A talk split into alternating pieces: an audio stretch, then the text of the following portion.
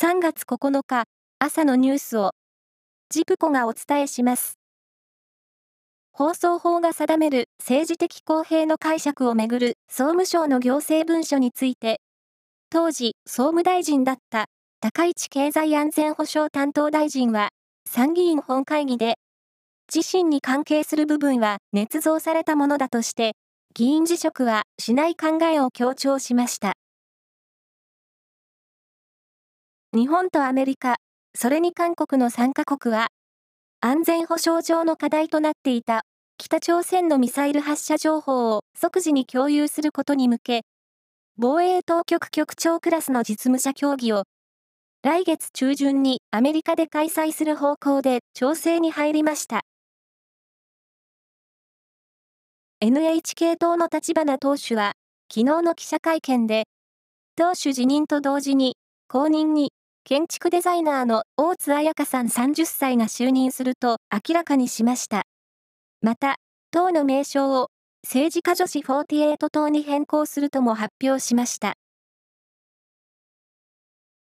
名古屋市中区にある回転寿司チェーン大手、くら寿司の店舗内で、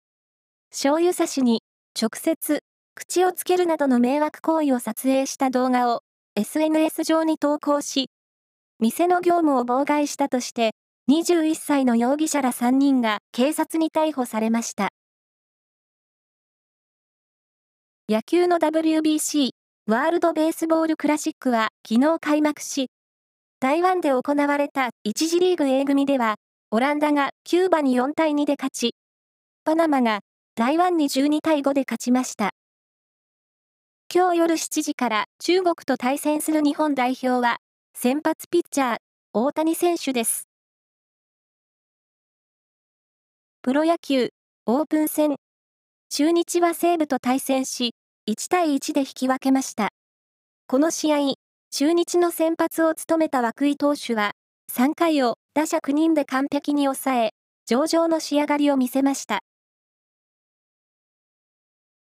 将棋の第81期名人戦 A 級順位戦のプレーオフが昨日、東京の将棋会館で行われ、藤井聡太五冠が広瀬章人八段を破り、名人戦への初挑戦を決めました。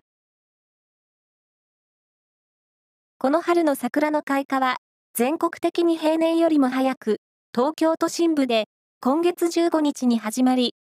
今月下旬に西日本から東日本の各地で咲くと予想されています。名古屋市では19日に開花が見込まれます。以上です。